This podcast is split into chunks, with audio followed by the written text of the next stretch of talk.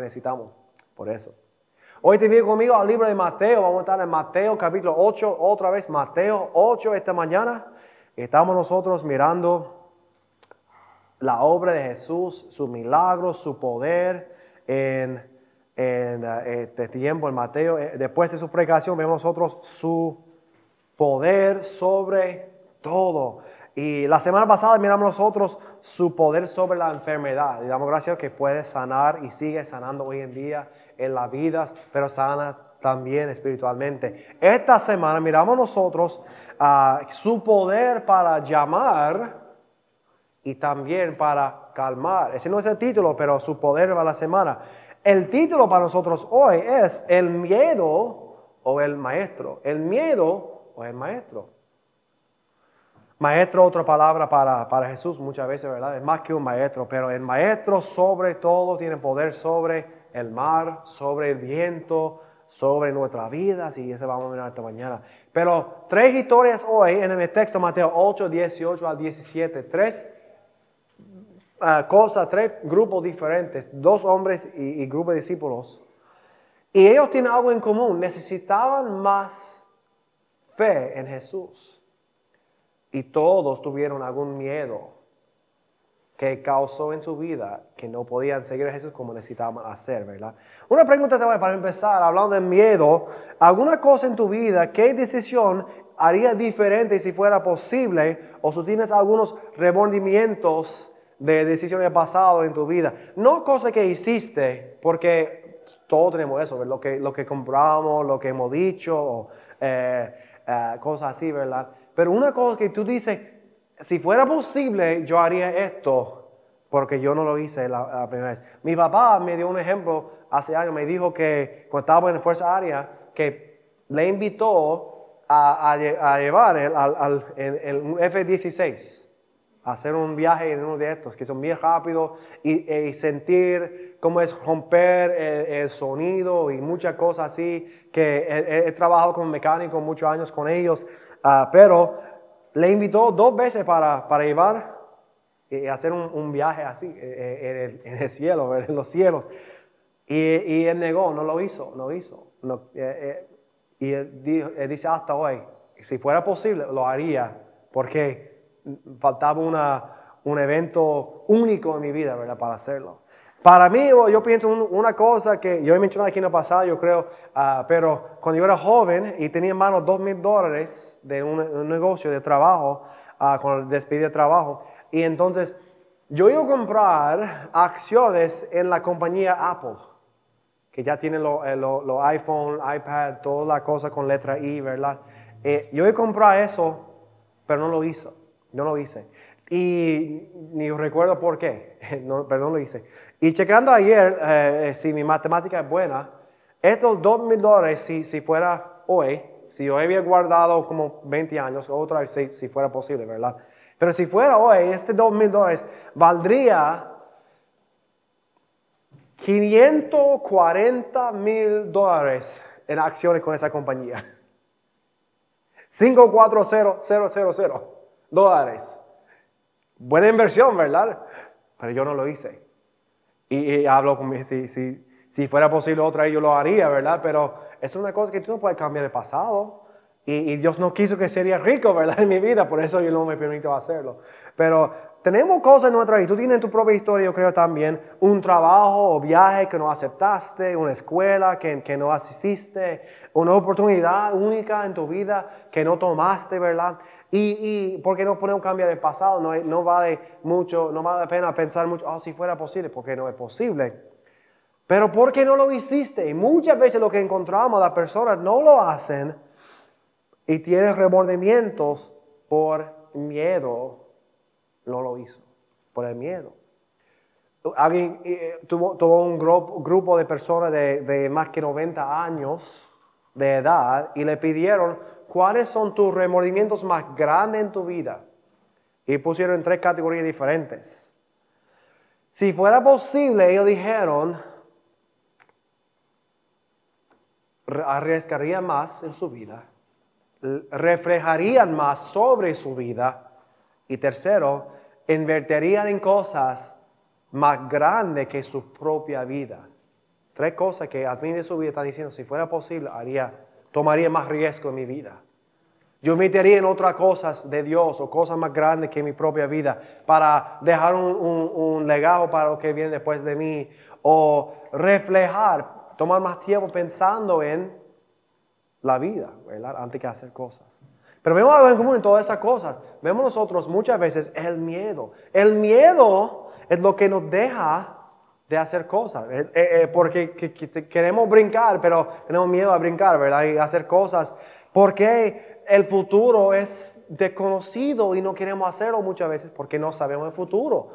Y, pero al fin muchas veces miramos atrás y pensamos, ¿y si, si tuviera, si fuera posible para cambiarlo? ¿verdad? Eso es lo que pasa con el miedo. En esta historia vemos dos hombres que tuvieron miedo, miedo a seguir a Jesús, miedo a seguir a Jesús. Y en eso encontramos que la fe ahuyenta el miedo o el miedo ayuntará la fe. La fe ahuyenta, esconde el miedo, ¿verdad? O echa fuera el miedo, mejor decirlo así creo. O el miedo ahuyentará la fe. Y vemos dos hombres aquí y los discípulos de Jesús. Tres ejemplos esta mañana que hablan de, del miedo.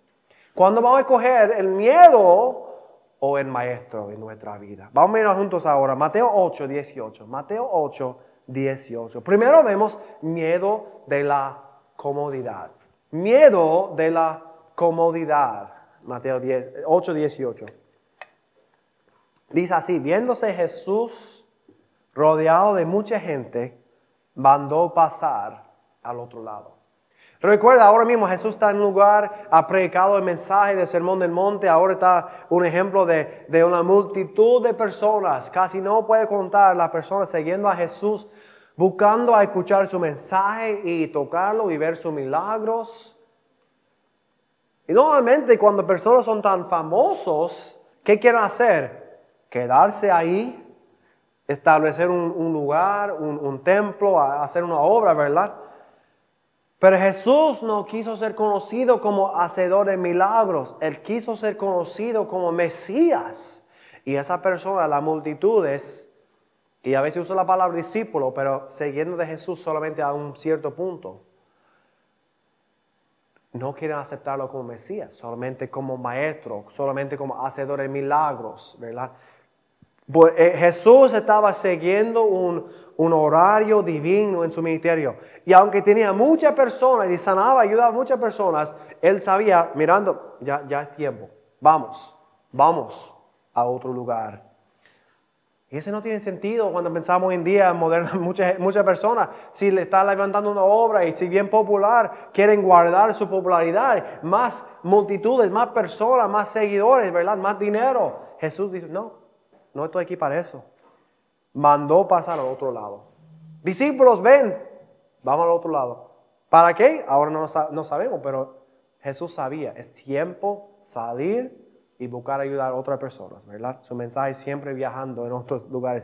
Y en todo eso vemos nosotros, en este punto, un escriba vino para seguir a Jesús. 19 dice, vino un escriba y le dijo, maestro, maestro, otra vez una palabra de autoridad. Los escribas, los fariseos, les gustaban los maestros para seguirlos, cotizarlos, estudiar bajo ellos. Y este escriba, aparentemente algo que Jesús dijo o algo que está haciendo atrajo su atención y ese, es un buen maestro, buen maestro. Y es una, una palabra de respeto y autoridad. Pero en decirlo maestro también ofrece a nosotros una, una, una promesa, un dicho bien bien fuerte, bien celoso. Te seguiré a donde quiera que vayas. Te seguiré a donde quiera que vayas. esas son palabras bien profundas. Bien fuerte para pronunciar. Eh, en eso, el maestro te voy a seguir. ¿Por qué? Su celo. Dice, este es un buen hombre para seguir. Que tiene cosas que yo puedo escuchar y entender. Y es bien popular hizo un compromiso para seguirlo porque Jesús está saliendo. Ahora, si quiero hacerlo, tengo que hacer. ¿Quién sabe si va a regresar? Cuando hay tanta gente aquí con nosotros y Él está, está saliendo, Tengo que seguirlo ahora mismo. Dice, maestro, te seguiré a donde quiera que vayas. Una profesión. Pero vemos nosotros que hay muchas personas que en su vida quieren seguir a Jesús así. Le gusta la idea de Jesús. Y cantan y dicen cosas como he decidido seguir a Cristo, no vuelvo atrás. O dice, donde me guía yo te, lo seguiré en su vida. Y hacen profesiones en su vida. Yo voy a seguir a Jesús, voy a seguir a Jesús donde quiera. Y compromete sin contar el costo. Y eso es lo triste. Muchas personas empiezan con mucho celo para Dios y quieren seguirlo con toda su vida, toda su fuerza, toda su mente, pero no entienden dónde va a guiarlos no entienden el costo de seguir y ser discípulo de Jesús. 20. Jesús sabía y dijo, las zorras tienen guaridas, las aves del cielo nidos, mas el Hijo del Hombre no tiene dónde recostar su cabeza. Quizás el está pensando, ah, la vida va a ser buena, este maestro bien, va a ser bien famoso y, va a recibir el tratamiento ah, real cuando viene a las ciudades. Y si yo le sigo, puedo también recibir lo mismo porque yo estoy con él, ¿verdad? Jesús dice, mira, no, esa no es la verdad. Él dijo esa palabra porque vio el corazón del escriba y explicó, no, no es así. Mi vida es una vida sin comodidades básicas. Mi vida es una vida donde no tengo ni, ni, mi propio hogar, mi propia casa para rescotar mi, cabeza. Si tú estás esperando a ser famoso conmigo, olvídate de eso, porque ese no, es la verdad. Si tú estás esperando que habrá los suites en los hoteles, ¿verdad? El, el, último piso con la vista buena del mar y, y toda la comodidad del mundo, porque yo soy famoso, un avión privado. Eh, no. No, no, no va a ser así. Jesús, y dice aquí la palabra, el Hijo del Hombre. Esa es una frase que Jesús usa mucho acerca de sí mismo. Hijo del Hombre explica a nosotros que Jesús en su humanidad, pero conectado a Dios, el Hijo del Hombre, usa mucho hablando de su, su ser como hombre. Fue Dios, pero también fue hombre. Hijo de, hijo de hombre, dice, es, es hombre también. Y este hombre iba a caminar a todos lugares. Este hombre iba a, viajar a un pueblo, a otro pueblo, a otro pueblo. Y este hombre, hijo del hombre, iba a esperar la hospedad de cualquier persona en cualquier lugar. Ni iba a tener su propia casa esperando la generosidad de sus seguidores para proveer por sus necesidades, proveer lugar para dormir, todo. Y dijo a este, a este discípulo, a este escriba, a seguir a Jesús requiere que cuentas el costo, que cuentas el costo. Muchas personas les gusta la idea de seguir a Jesús cuando pueden ser cómodos, cuando pueden seguir a Jesús los domingos voy a la iglesia, me siento en la silla, canto con la iglesia, oro con la iglesia, salgo de aquí y vivo mi vida cómodo. O muchos les gusta la idea que pueden ah, seguir a Jesús en su casa, pero no fuera de la casa. Yo leo mi Biblia en casa, yo oro en casa, pero cuando estoy trabajando, jugando con mis amigos, o estoy en, en, en, en las tiendas o en otros lugares, yo escondo quién yo soy quieren ser cómodos en su cristianismo. Y Jesús dice, ese no es como funciona. Los discípulos de Jesús sufren la pérdida de su comunidad. Jesús quiere llevarnos, estrecharnos fuera de donde estamos bien cómodos. Quiere ponerlos con personas que no siempre nos hace cómodo. Quiere que hablemos cuando no queremos hablar. Quiere que nos vayamos a lugares que normalmente no queremos irnos, donde no estamos cómodos. Realmente discípulos de Jesús no van a ser cómodos en su vida, porque vivimos en el mundo que nos hace incómodo. porque somos diferentes. Somos una luz que brilla la verdad y el amor de Jesús en un mundo que ama la oscuridad. Y si realmente somos discípulos de Jesús, seguidores de Jesús, somos seguidores de Jesús todos los días. Y nos hace incómodo. Y habrá cosas que tenemos que cambiar, dejar, que son cómodas en nuestra vida. Pero cuando decidimos seguir a Jesús, tendremos que hacerlo. La pregunta es así, si este escriba siguió a Jesús o no. La Biblia no dice, no nos dice. La Biblia dice solamente que Jesús dijo, mira, así es la verdad acerca del ministerio, la verdad acerca de ser mi discípulo, y no, no nos dice que Él decidió.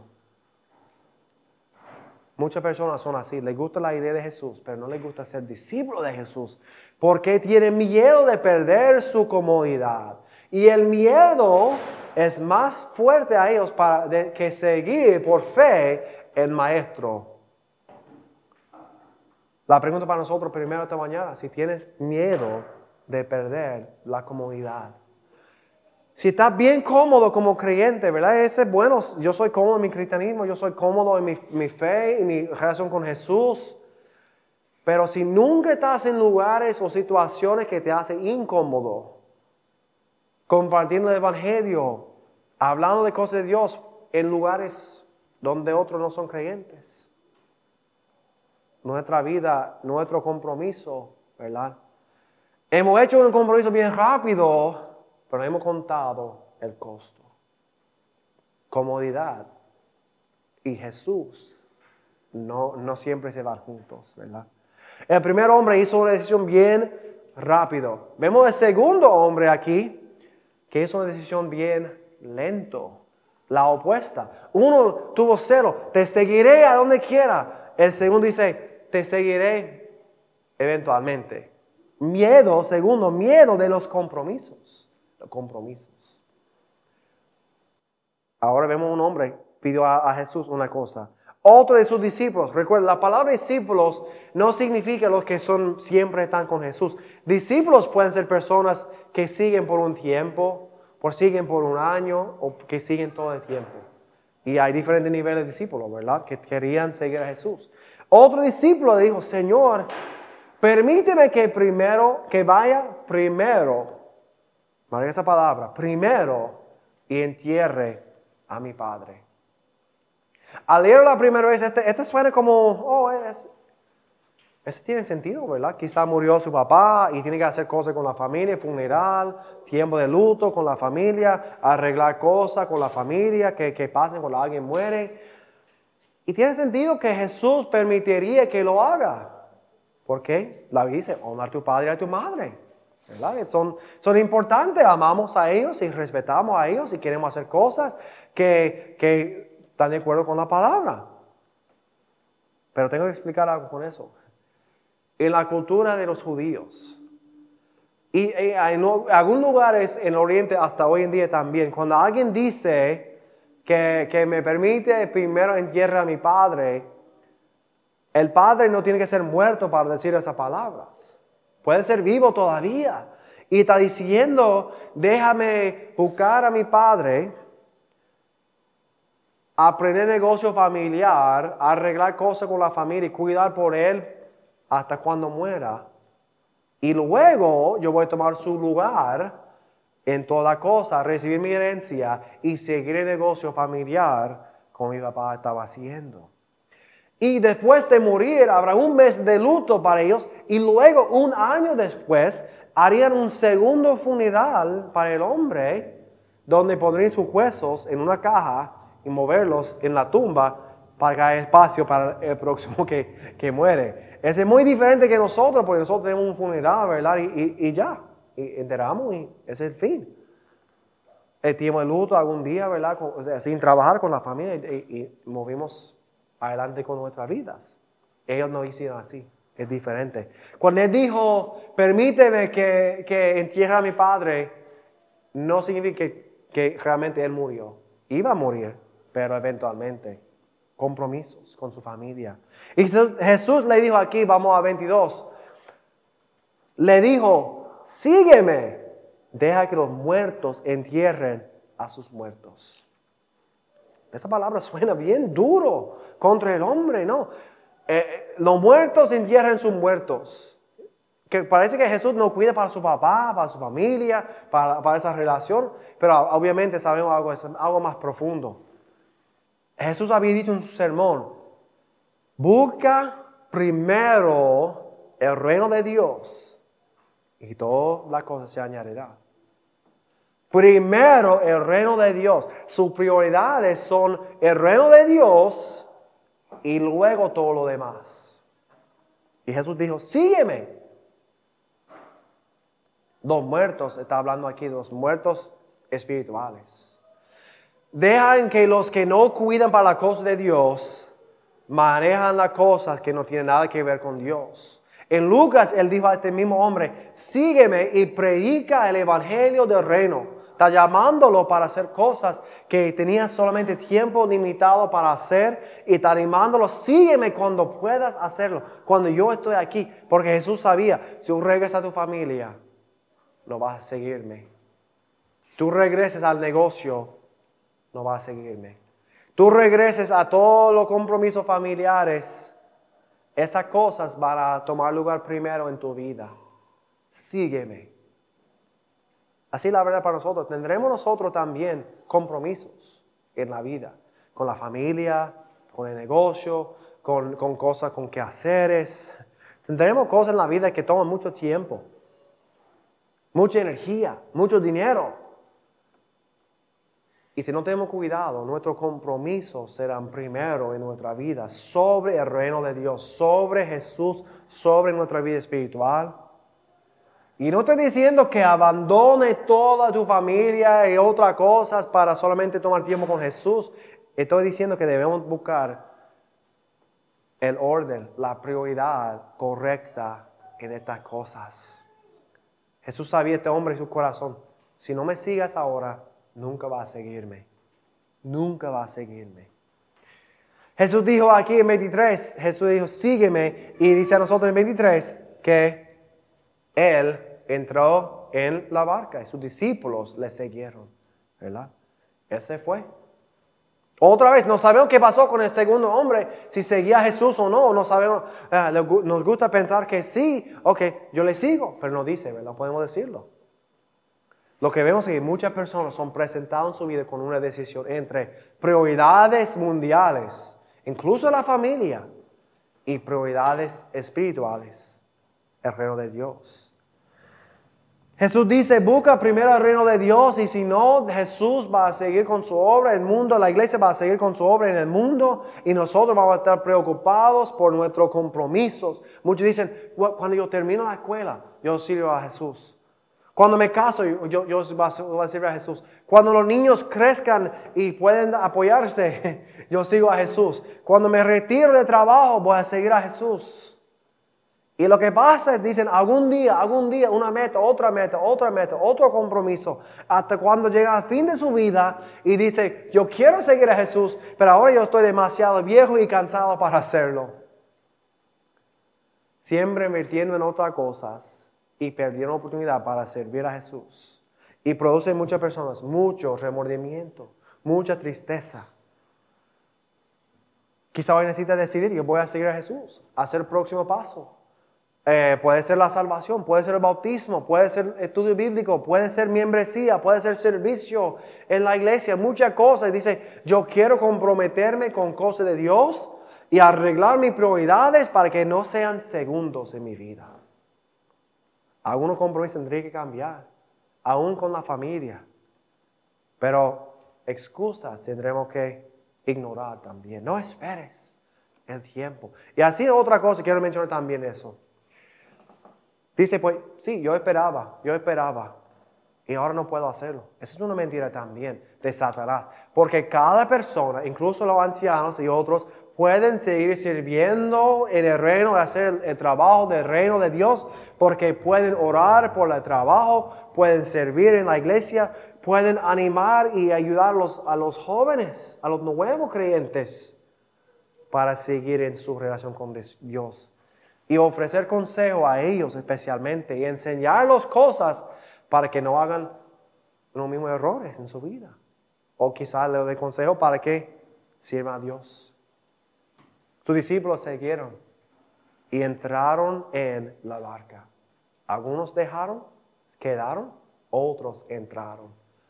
No permites que tus compromisos vienen primero. Jesús tiene que ser primero. Interesante que hemos, visto dos hombres. Uno miedo de, su comodidad, quería una, una, buena vida. Otros que quería compromisos de la familia. Y ahora vemos los discípulos que entraron con Jesús, seguían a Jesús, tenían suficiente fe para venir con Él, pero vemos también ellos tuvieron miedo, miedo de las circunstancias, las circunstancias. Ellos entraron en la barca con Jesús, pero no evitaron las tormentas, las tempestades que vemos. 24.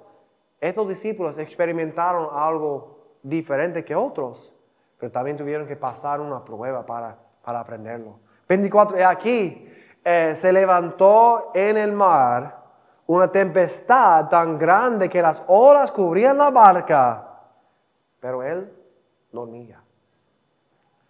Se levantó significa que vino ah, como ah, una sorpresa al momento. El mar decidió, ahora habrá una tempestad. Y no estamos hablando de una vaguada, estamos hablando de una, un huracán sobre el mar. El viento pasó sobre las montañas, llegó al agua y empezó una tempestad grande. Dice, las olas cubrían la barca, está llenando con agua. Y estos discípulos, están, eh, algunos de ellos son pescadores, saben cómo manejar el mar, porque su trabajo antes era hacerlo. Pero imagino que que ser una tempestad bien fuerte y grande contra ellos. El la barca está llenando con agua, ellos están hundiendo en el mar. ¿Y dónde está Jesús en estos momentos? Como vemos aquí en esa foto, los discípulos están intentando eh, manejar su vida y manejar el mar y guiar la barca. Dice que Jesús dormía. dormía. Yo, yo sé que eh, algunas personas, especialmente niños, pueden dormir en, en cualquier lugar. Yo he encontrado los míos dormidos en el carro eso es fácil, ¿verdad? Pero yo he visto dormidos como con cabeza aquí, fuera de la silla, boca abierta, dormidos, ¿verdad? Bien dormidos. Yo lo he encontrado yo también en casa, eh, en, en una gaveta bajo la cama, dormido. Salió eso, entró, y, cómodo y durmió. Y el otro día, Benjamín estaba en mi casa y, y se fue bajo mi cama en mi cuarto y estaba buscándolo en toda la casa, ¿dónde está Benjamín? ¿Dónde está Benjamín? Y no pudo encontrarlo. Y entró en mi cuarto, este, ah, está bajo la cama. Durmió aquí bajo la cama. Sí, cuando están cansados, duermen en cualquier lugar. Y hay gente que puede hacerlo cuando están, están cansados. Recuerda, Jesús es hombre, no es, eh, eh, es hijo del hombre, es hombre como nosotros y tenía límites en su ah, fuerza física. Y por eso estaba aquí en la barca en el mar, está moviendo, ¿verdad? Sí, al principio, y aprovechó el tiempo. Yo no, yo no soy pescador, yo no sé cómo, él no sabía cómo guiar la barca, entonces buscó un sitio y durmió. Pero interesante que dice que no está durmiendo cuando hoja, la hoja está, las olas estaban bien tranquilas. Dice que está durmiendo en medio de esa tormenta grande. ¿Y cómo es posible hacerlo? Porque Jesús mandó que entren en la barca y que lleven al otro lado. Y los discípulos no sabían, pero Jesús sabía que iban a llegar al otro lado. Es la diferencia entre nosotros y nuestra fe limitada y la mente de Dios y su, su mente ilimitada. Jesús dormía porque no tuvo miedo de la tormenta. El Hijo del Hombre, cansado, tienen que dormir para hacerlo, ¿verdad? Los discípulos están peleando contra el mar, intentando salvar a sus vidas. Jesús está dormido. 25. Por fin, los discípulos, en medio del mar, los discípulos vinieron a Jesús. Y le despertaron, dice, diciendo, Señor, sálvanos, que perecemos. Tenían miedo porque eh, no sabían cuánto tiempo estaban luchando contra el mar, contra la tempestad. Suficiente que ya están mirando, eh, la barca está llenando con agua, la tempestad no se acabe y están pensando, vamos a morir. Dice, perecemos. Y, y pero por lo menos ellos sabían cuando era tiempo dejar de hacerlo y buscar a Jesús para salvarlo. Dice Jesús, Señor, Señor, sálvanos. Llegaron al fin de su fuerza, al fin de sus ideas, al fin de su conocimiento, sabiduría. En esa circunstancia era fuera de su control. Muchas veces en nuestras vidas las circunstancias son fuera de nuestro control, pero la tentación lo mismo, yo puedo hacerlo. No es tan malo como parece, no, tan, no está tan grave como parece no es, no es un problema tan, tan grande como yo pienso, puedo, puedo hacerlo y seguimos intentando resolverlo en nuestra propia fuerza. Las tormentas, abrimos nosotros aquí, las tormentas vienen y llegan sin aviso. Un día todo es tranquilo, mañana todo es fuera de control, la locura ha llegado a tu casa y no sabe qué va a hacer. ¿Cuántas veces has recibido una llamada, una noticia otra cosa que cambió tu día completamente y todo salió de tus manos en un momento? Eso puede pasar. Las tormentas también llegan y vienen a los creyentes. Esos son los discípulos de Jesús. Tuvieron suficiente fe para entrar en la barca y seguirlo al otro lado. Muchos dejaron la multitud al otro lado del mar estos discípulos pasaron al mar con Jesús y todavía vino a ellos la tormenta. Nadie prometió, nadie, ni Jesús, ni la palabra promete que la vida cristiana va a ser una vida siempre tranquila y sin sus pruebas y problemas de la vida. Satanás quiere atacarnos. Muchos piensan esa tormenta fue un ataque de Satanás para matar a Jesús y sus discípulos terminar su ministerio. No es posible, pero Jesús sabía eso, Satanás no sabía eso. No pudo vencerlo por la tentación, ya quiere, quiere matarlo y sus discípulos para terminar su obra, pero no fue posible hacerlo. Y si Satanás quiere atacar a Jesús, ¿tú piensas que no quiere atacar a nosotros? Que tenemos mucho menos fe que Jesús. Llegan los creyentes también. Y lo más seguro que somos, lo más eh, este, lo más espiritual que somos, lo más cerca de Jesús que somos, lo más Satanás quiere dejar nuestra vida de servicio. Y también nos enseña otra cosa. Las tormentas prueban y mejoran nuestra fe. Esa es la razón para muchas tormentas. Es así. Probar tu fe y mejorar tu fe. Jesús ya ha sido levantado de su sueño. Y él les dijo a sus discípulos, ¿por qué teméis? ¿Por qué teméis? Hombres de poca fe.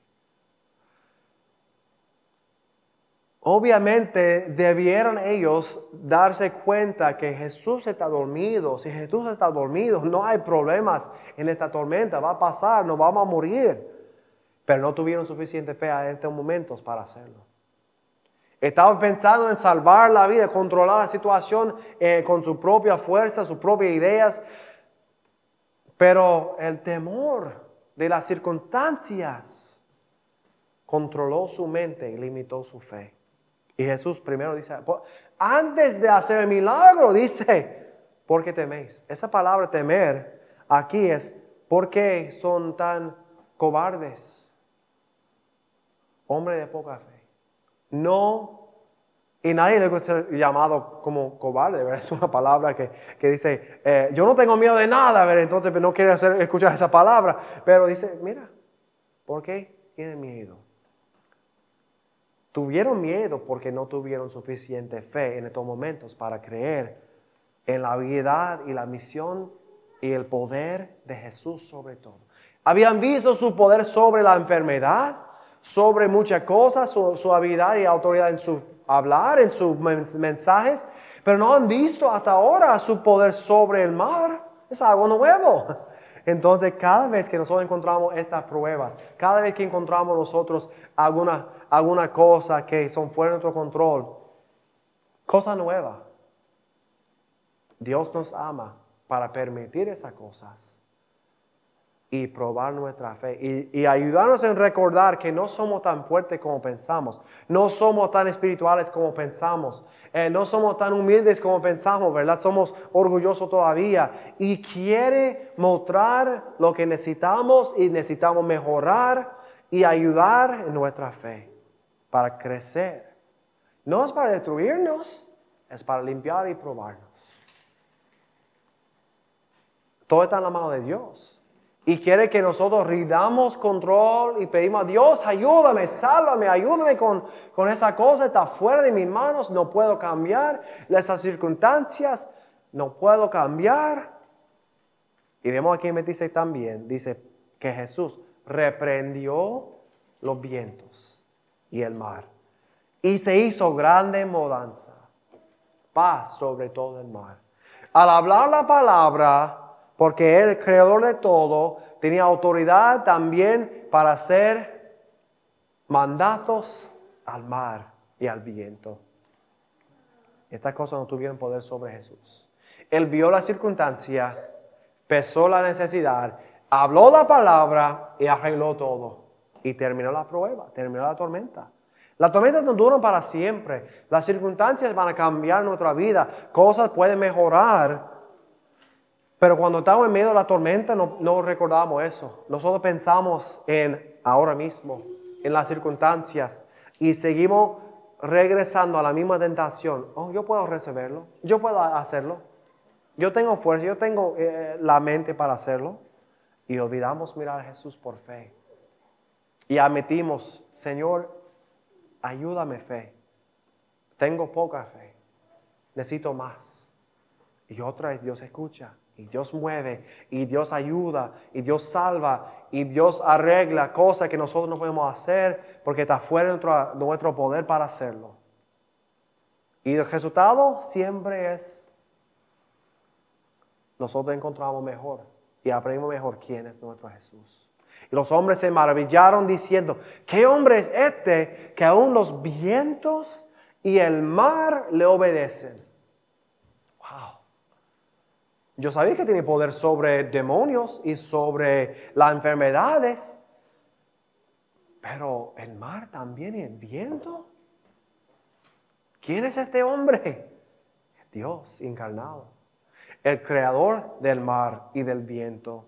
Y si leemos mucho en algún lugar en los Salmos y otro texto del Antiguo Testamento, nos ayuda a recordar, Dios tiene poder sobre todo. Y Jesús, como Dios, tiene poder sobre todo.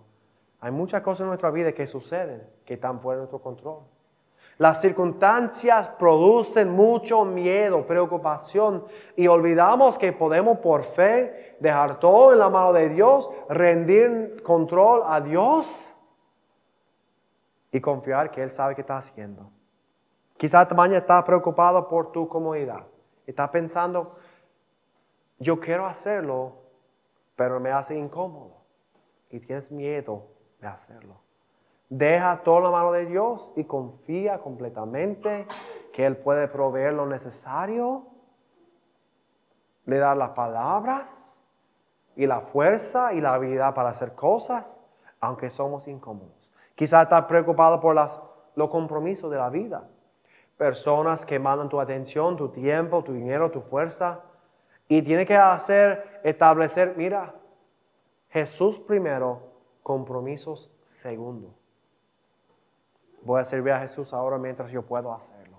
O quizás está en la barca de tu vida, está en una tormenta en tu vida, una cosa que ya ha visto, está fuera de tu control y tienes miedo de las circunstancias. Mira a Jesús de nuevo, confía en Jesús, pide ayuda de Dios y rinde control a la mano de lo que creó todo. Recuerda, el miedo es el enemigo de la fe. El miedo es el enemigo de la fe. Y estás lleno de miedo, no puedes tener fe. Pero cuando tienes fe, no tienes miedo. Vamos a orar juntos esta mañana.